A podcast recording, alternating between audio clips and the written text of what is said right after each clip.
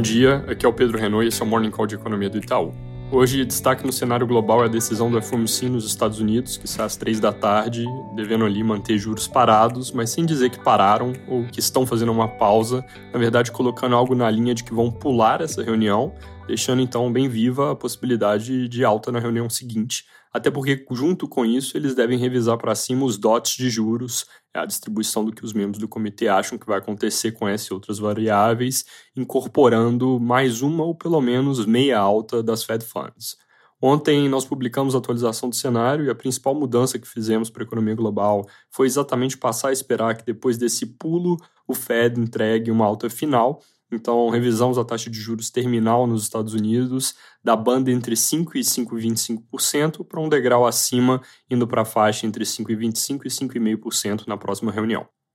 A propósito, nossa leitura é que o CPI que saiu ontem reforça esse cenário de pular agora, mas ainda subir uma vez, dado que veio mantendo o ritmo do núcleo, mas com a composição mais benigna, de fusão em queda e o supercore que o Powell vem mencionando, o núcleo do núcleo, é mais fraco do que o esperado, tirando inclusive o risco de já subirem hoje mesmo. Aqui no Brasil, antes de falar de noticiário, destaco as revisões de projeções que nós divulgamos ontem, porque foram grandes e, no geral, positivas. PIB, que nós projetávamos com alta de 1,4% em 2023, agora foi para 2,3% de crescimento. O viés de alta já existia por causa de dados mais fortes de atividade no início do ano. A gente estava esperando a divulgação do PIB do primeiro TRI para calibrar, e o PIB do primeiro TRI veio com surpresa muito forte no agro, deixando um ponto de partida alto para o ano, que significaria, se os demais trimestres ficassem completamente parados, um crescimento já na casa de 2%.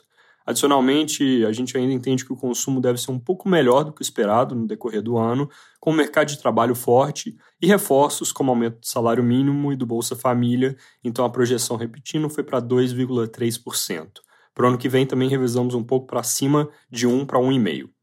Nós reduzimos a projeção de inflação de 5,8% para 5,3% em 2023, colocando na conta que gasolina cai mais e incorporando mais do recuo global da inflação de mercadorias, com peso importante aqui para alimentos. Isso, junto com a expectativa de que não haja mudança na meta de inflação, é o que deve permitir corte de juros um pouco antes do que a gente tinha na conta. A gente acha agora que o Banco Central começa o movimento em setembro em vez de fazer na reunião da virada de outubro para novembro. Mas eles começam a cortar juros devagar e a projeção para o fim do ano não muda em 12,5% ao ano, fim de 2023, 10% fim de 2024. Para fechar, o ambiente externo vem favorecendo muitas moedas de países que pagam mais juros e a percepção de riscos domésticos melhorou um pouco, então a gente revisou de 5,15 para R$ 5,00 por dólar a nossa projeção de câmbio no fim do ano.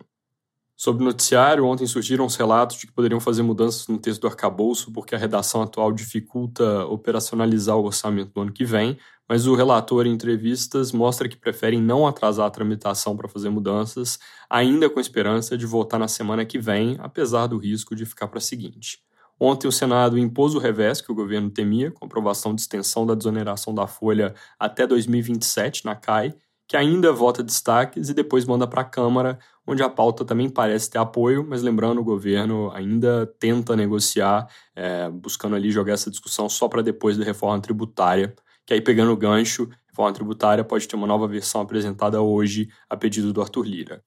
Para terminar, as nove saudado de vendas do varejo no Brasil, que deve vir com alta de 0,3% no mês de abril e 0,9% ano contra ano, no conceito restrito queda de 2% no mês e alta de 2,1% no ano contra ano no conceito ampliado, que costuma ser mais volátil, inclui veículos, material de construção e atacado de alimentos. O consenso de mercado está praticamente igual às nossas projeções. É isso por hoje, bom dia!